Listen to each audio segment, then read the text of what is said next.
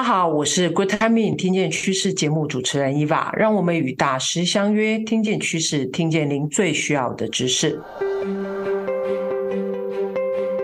上季我们谈到接班人的议题，要谢谢大家的回馈，同时也发现接班人的规划对许多 HR 伙伴来说，确实是一个具挑战性的任务。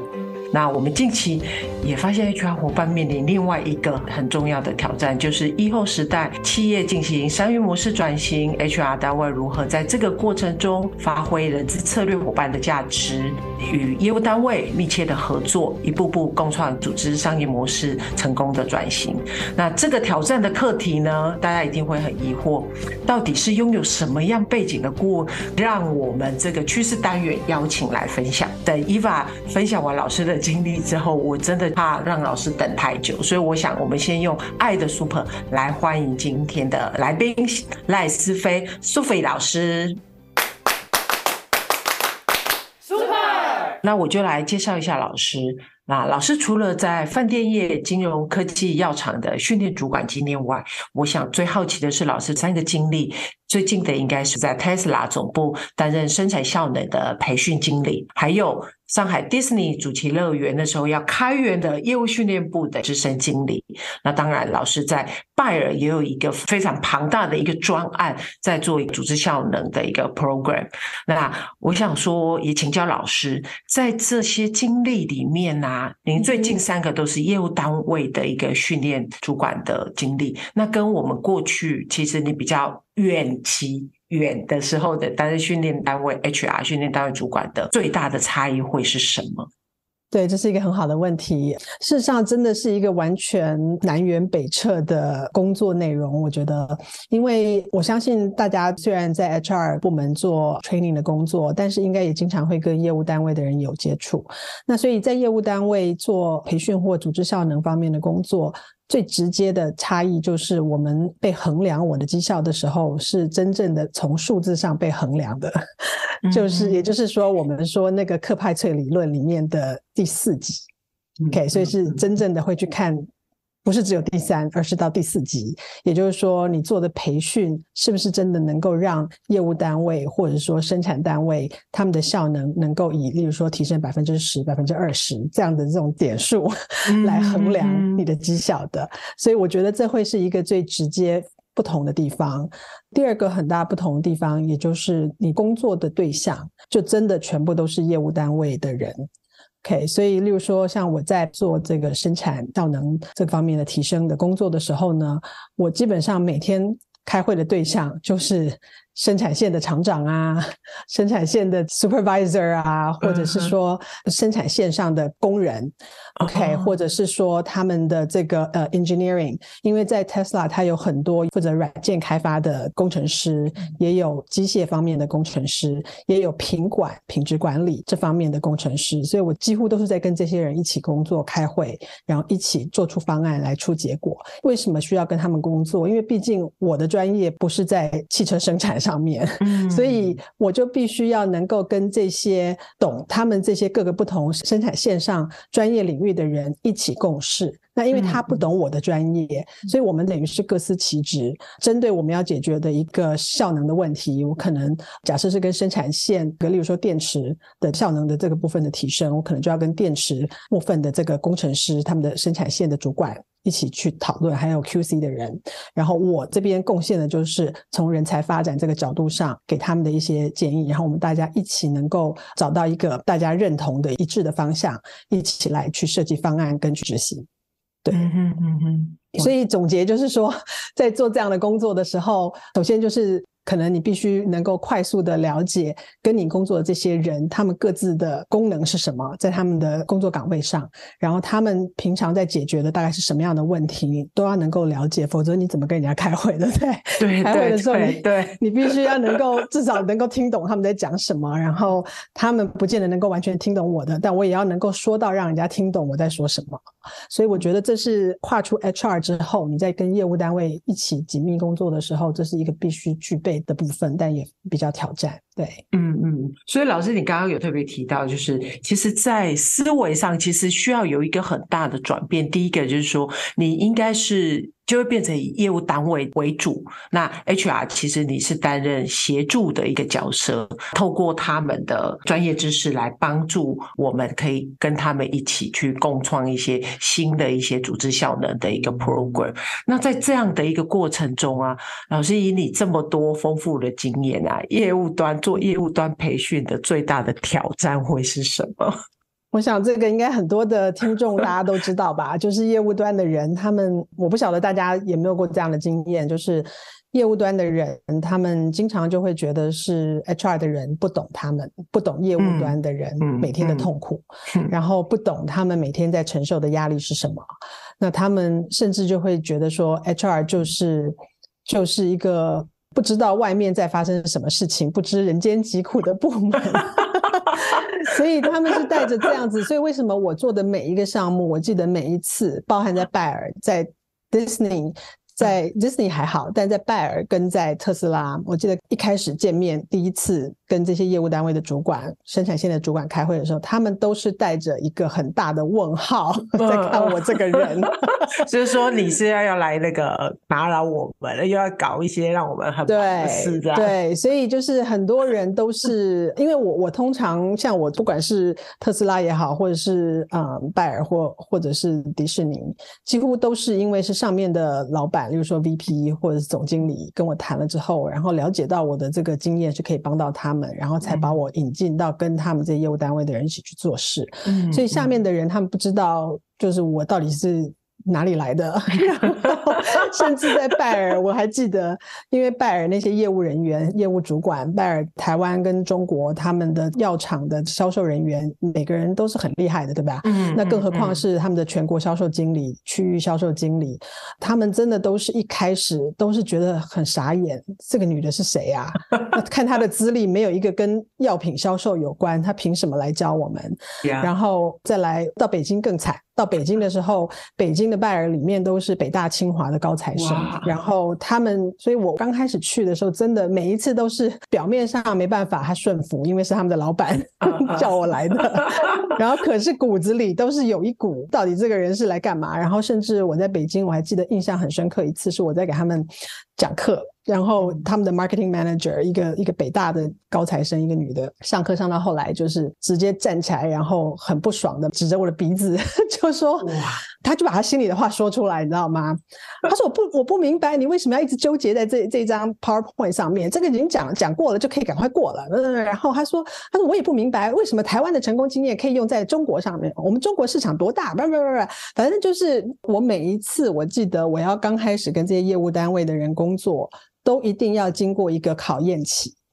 就是被他们带着一个很大的问号，然后，然后甚至拜耳的后来那些销售经理，他们是到后来跟我已经有革命情感，到项目已经成功的时候，他们才告诉我说：“他说苏菲，你知道吗？我们一开始都是在等着看你怎么死的。”啊。对，但他们不敢直接跟我说，因为当时我的背后是德国总经理，对吧？还有整个那个 C C 级主管，他们全部在我背后为我那个这背书。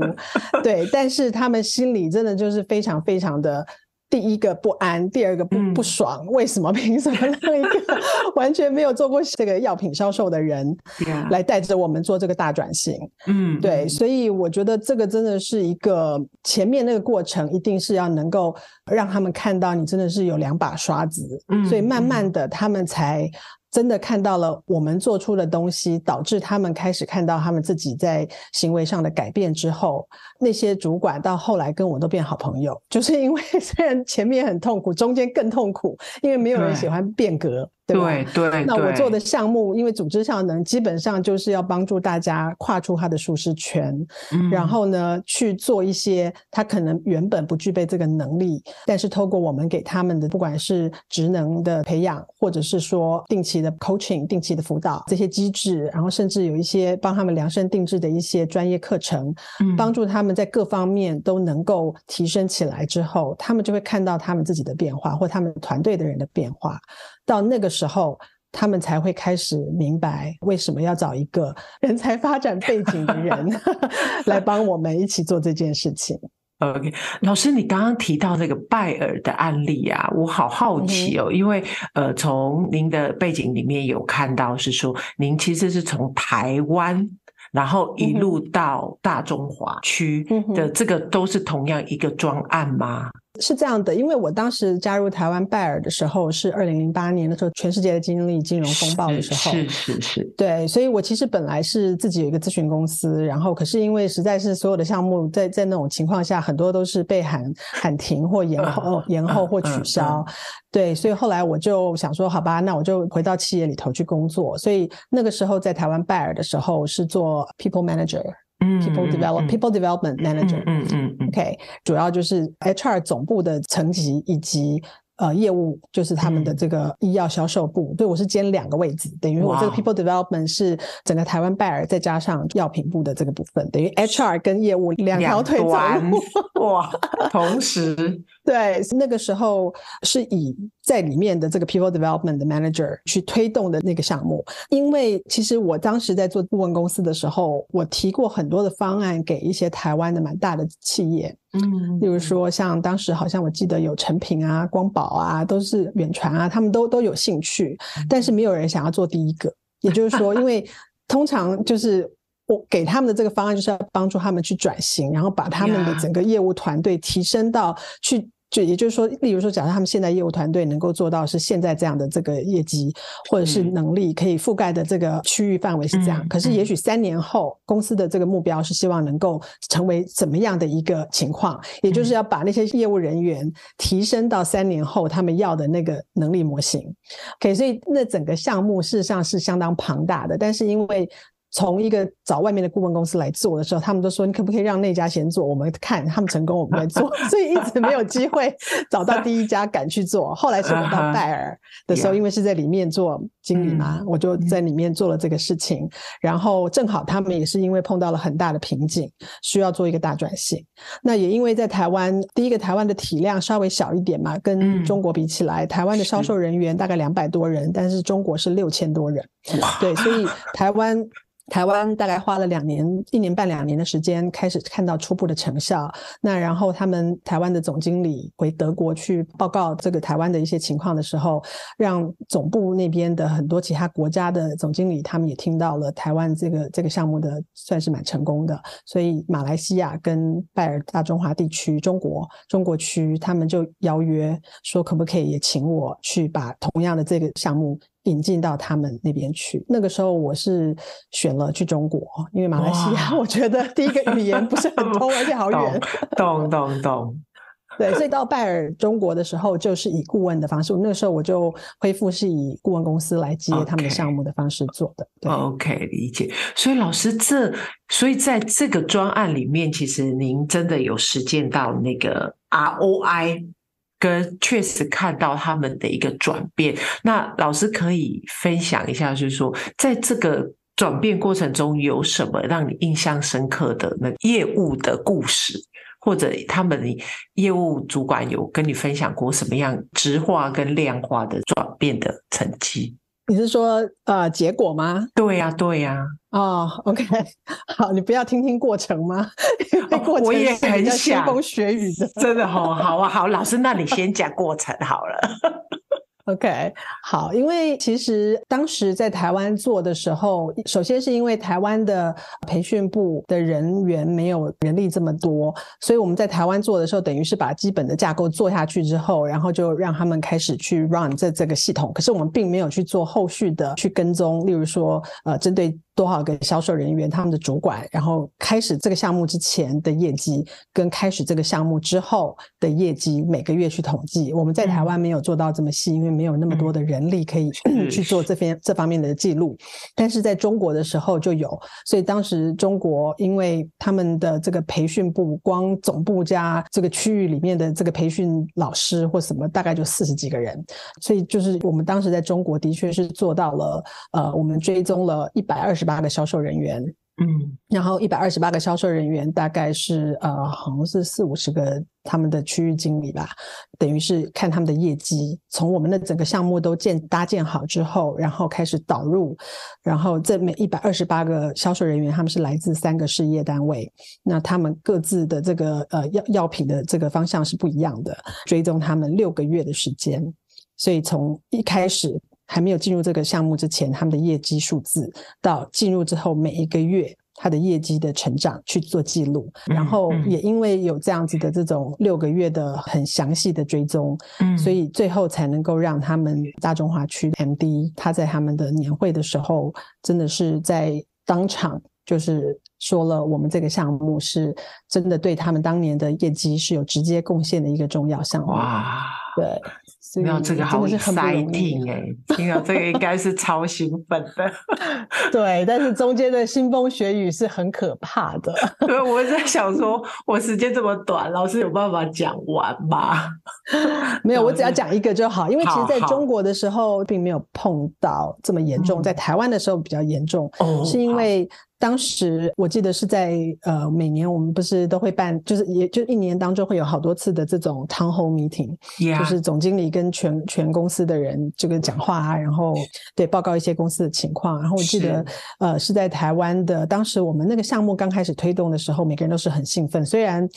表面上他们是很支持，因为是老板要做的，对不对？但是就是业务主管的心里其实都是不是很确定。那可是他们还是配合，那也比较从我们那个项目的未来的发展要做的事情，他们也看到说哦，可能有有机会去解决他们当时正在经历了一两年的困境，一直解决不了的。嗯。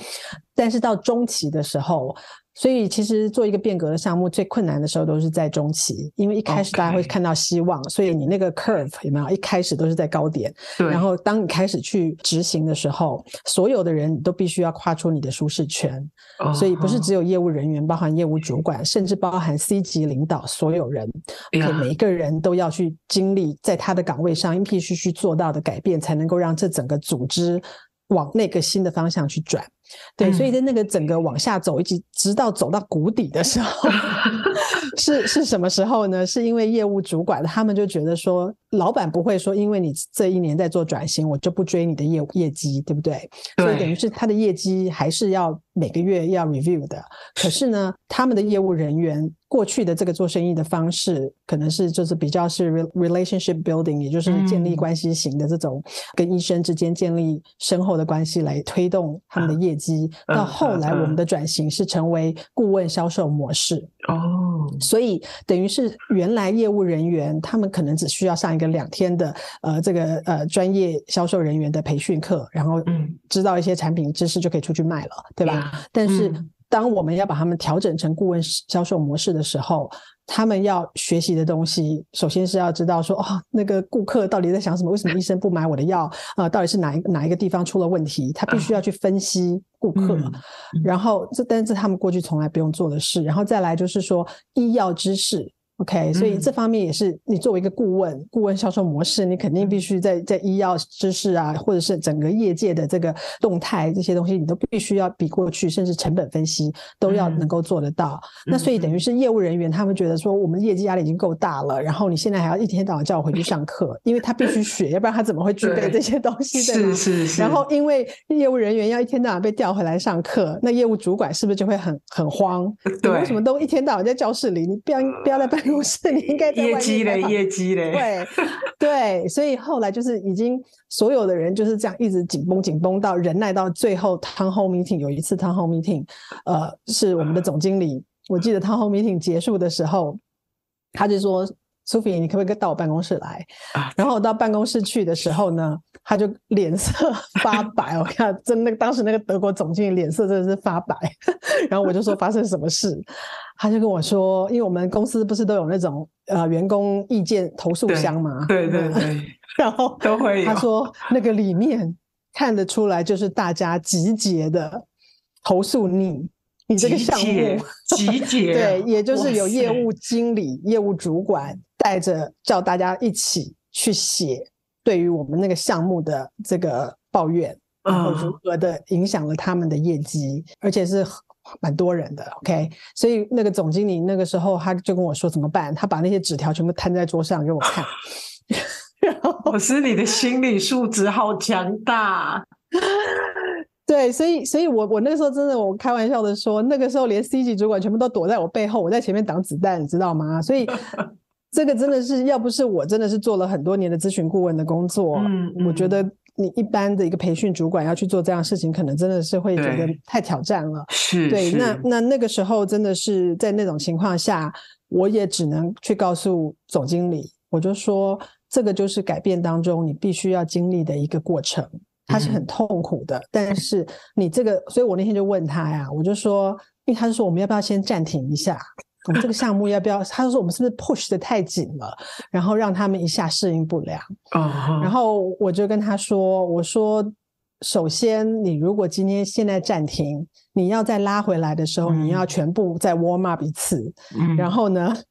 再再重来一次，你要花的人人力成本、时间成本是一样的。嗯，OK，然后再来就是，你现在让他们回到原来那样子，你的总部给你的业绩压力，你还是会有的，因为就是会达不到啊。嗯、所以我就跟他说，要么我就说有两条路，一个就是你把现在这些不适应，我们现在正在做变革的这些员工，你全部把他 fire 掉，全部招一批新的人进来。哇，有可能吗？那如果没有可能，那我们就真的你必须要咬着牙让这个东西往下推进。因为组织在变革、在转型的时候，员工有些人跟不上，他就会自己想离开。嗯，那能够继续跟着公司往前走的人，才是公司真的未来，在未来我们可以用得上的人才。所以这的确是一个很残忍的过程，但是老板他有他自己的压力。那培训部跟我们的员工，他们各自每个人都有不同的角度嘛。那所以我那天就跟他说：“我说你是总经理，最后这个 final decision 你要去做这个决定，你今天可以暂停。” OK，你说你要暂停，我、嗯、我就暂停啊、嗯。但是半年后你要再重启的时候，我们还是要从头再来。对，那你你能保证那个时候就不会有人再来写投诉信吗？那半年的对 对，所以我就跟他说，这个就是组织变革过程当中必须要去看到的一个痛。嗯、那那个痛，也就是因为大家都不想要跨出舒适圈嘛。嗯嗯，对，所以就是做这种这样的项目的时候，其实。很多老板，第一个他们对人才发展不是很了解，那他们就会觉得说这个东西，他他很多，尤其是我我发现很多业务主管，他就会尤其是。像 Tesla 那个时候，他们就说：“你可不可以先先暂停，然后之后再重启？”我就说：“你你觉得人是机器吗？你现在按 pause，然后半年后再再重新 on，然后就马上跳回当时的那个地方。”我说：“人不是这样的，人很复杂的原因，为什么很难做？就是因为每一个人的那个舒适圈不一样，嗯，然后每一个人要吸收新的知识跟调整的时间，到最后能够。”变成这个这个如呼吸般自然的这个状态的时间都是不一样的，嗯，所以为什么真的是是很复杂的.对啊，我很希望每个人就像机器按一下就停，然后半年后又可以重启啊！哇塞！哇塞，真的是哇！我刚刚在听老师描述的时候，真的有那个画面，就是感觉是那个前面都是业务经理一直在举手挑战。然后，对啊，所以我就说，其实跟业务单位的人一起工作，真的就是我那个时候，我就是每天在挡子弹。OK，然后再来，因为。总经理，你看他来找我，我要帮他挡子弹，对不对？然后业务经理他也会来找我，因为下面的人会来跟他 complain，那我又要去帮他挡下面的人，所以我真的是帮层层的不同的人 在挡子弹。老师，难怪你可以练就现在的金刚不坏之身，从拜了之后一路往上的。但是你知道为什么我能够有底气去帮他们挡子弹？你知道这个最大的差别是什么吗？在哪里？就是因为我对于我要执行的这个项目，我是。很清楚，我可以看得到每一步往前走，最后人会怎么去改变。那这个就是这个就要感谢我的过去，例如说是在 DDI，或者是说我在过去做做培训的主管的时候，培训的的工作，或甚至我在学校，我在马里兰大学念的就是人力资源发展，所以我等于是在这个领域上，我的确是有我自己的专业的底子，再加上后来做顾问之后，这么多的项目。让我看到，就是一而再、再而三的看到，当我们把我们 HR 人才发展这些东西搭建在对的这个位置上的时候，然后业务单位他能够理解，然后最后我们一起配合去推动的时候，是真的是可以发挥效果的。嗯，所以为什么我那个时候敢去挡子弹？我如果今天自己都很虚，我怎么可能挡子弹呢？对，而且他会一直挑战我啊！我要能够说明白，让他听了之后觉得啊有道理，有道理。那我再再跟你再撑一下，我再坚持一下，我再坚持一下。归根究底，就是自己做人才发展的人，你自己的专业底气够不够？嗯，这个真的是非常非常重要的。OK，老师，你讲到这个底气啊，那如果从你这么你这些年的经验里面去归纳，以 HRBP，然后要协助企业成为成功的这个业务伙伴的，您自己会建议在哪几个面向做一些能力的强化，或关注在哪些面向？OK，这题很大哦。对啊。OK，非常，因为这个牵涉到知识、技能跟态度三个方面都要。对，这次是我们那个 训练单位最常讲的三个构面。对，我觉得最重要的一点，其实我觉得知识跟技能这个都是可以学的。Yeah. 那我我过去很多年，因为毕竟我们在做这些，不管是在刚刚讲这些这些工作上面的。经历，我还是会跟 HR 啊、training 啊这些 team 的人一起有合作，对吧？嗯，那可是我就发现，为什么有时候，嗯，HR 的人或者是 training，就是在 HR 的 training 这方面的这个呃同仁，在跟业务单位工作的时候，到最后会没有办法成功的一个很关键的点，嗯，是因为他没有抛掉，就在在态度面的部分，他没有抛掉一个我今天是来跟你平等的共事的一个角色。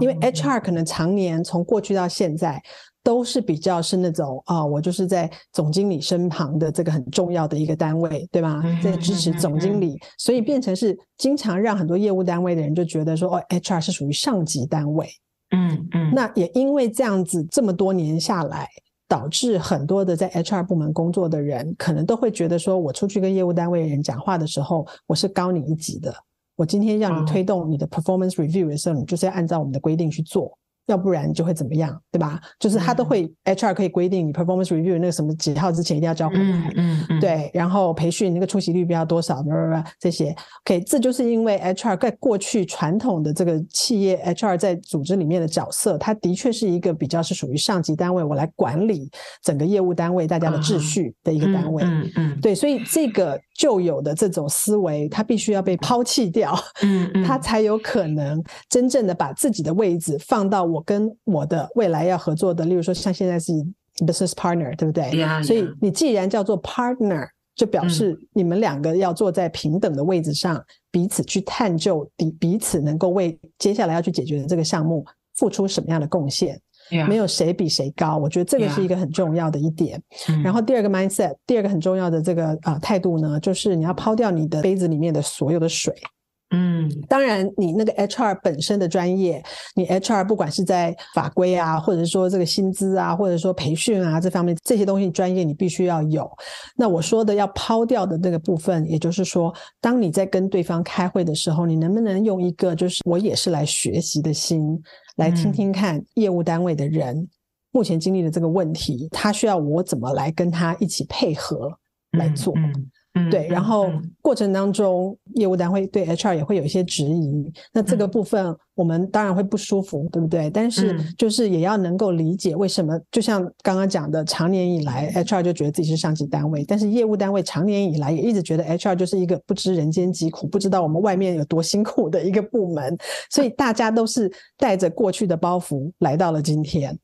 所以才会有。彼此双方，所以不是只有 HR 必须抛掉你的那个那个过去的既有的这种旧有的思维，包含业务单位也是。所以为什么我刚刚说我当时一开始做任何项目，都是被所有人带着要等着看我怎么死的眼光 来看我，就是因为 就是因为他们就觉得 HR 怎么可能来管我们业务的事情，怎么可能来跟我一起解决业务单位的问题？嗯，对。所以这个是我觉得从态度面，那从知识面.知识面跟技能面的部分，我觉得知识面的部分就是你必须要能够呃开始去了解说，那业务单位他们平常在讲的一些语言，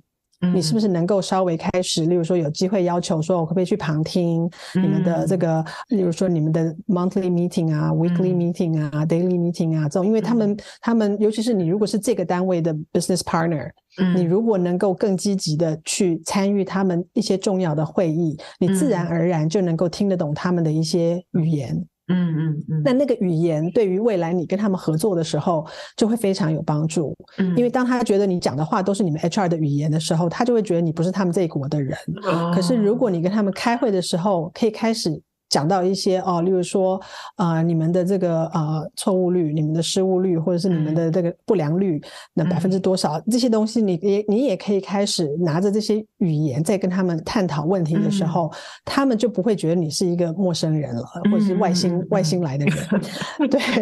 所以这个是我觉得就是能够多进入到他们的领域里头去听听他们在讲什么。最重要是因为经常走动的话，自然而然他们对于你，他们就会觉得说，哎，你是有心。想要也来了解我们的情况，真的是有心想要来学习我们的语言之后，大家可以一起解决问题。那他们也会被你的诚意也会打动。那人自然相处久了，慢慢你就会有那种那那个叫什么信任感嘛？对对对。所以所以我是觉得做 HR 出身的人或 training 出身的人要跨到业务单位，我觉得第一步很重要，是你如何的去突破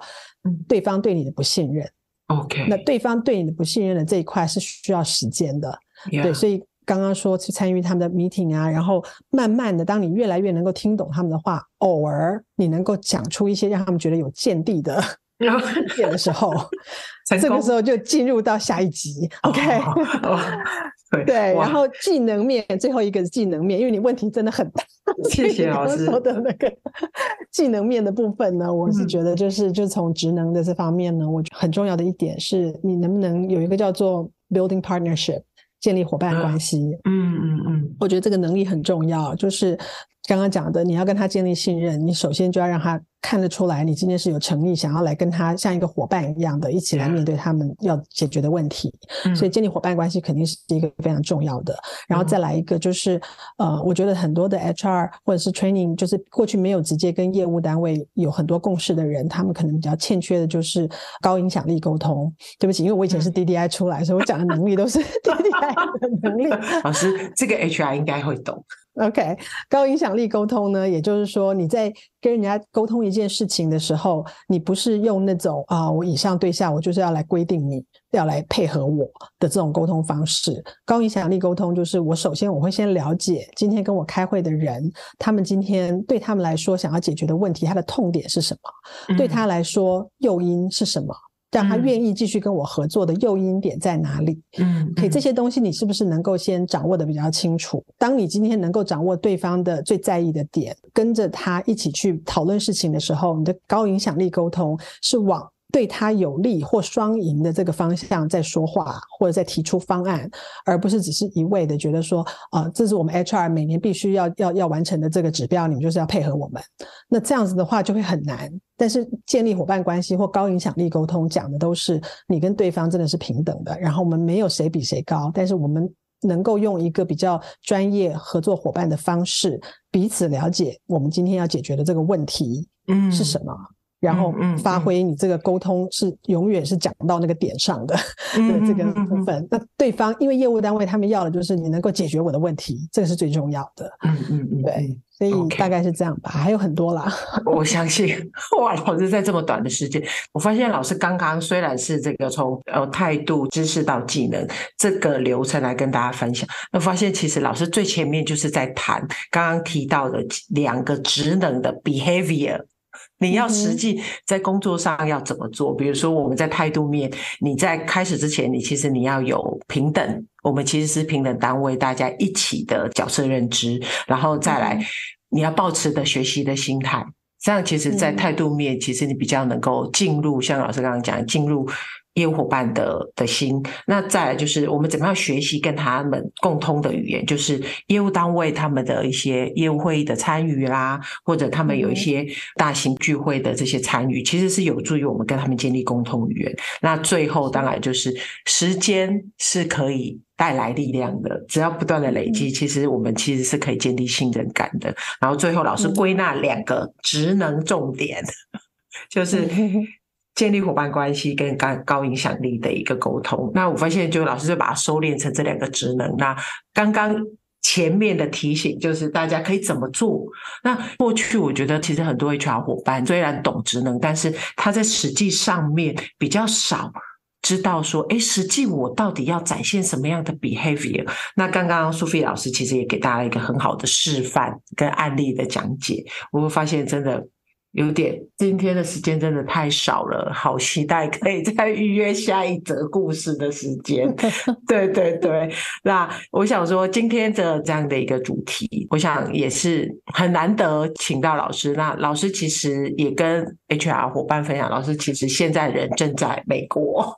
老师其实是透过远端跟我们做一个连线分享的。那其实也很希望有机会可以邀请老师回到台湾来。跟大家做现身说法。那如果大家很想要再了解苏菲老师有在这方面的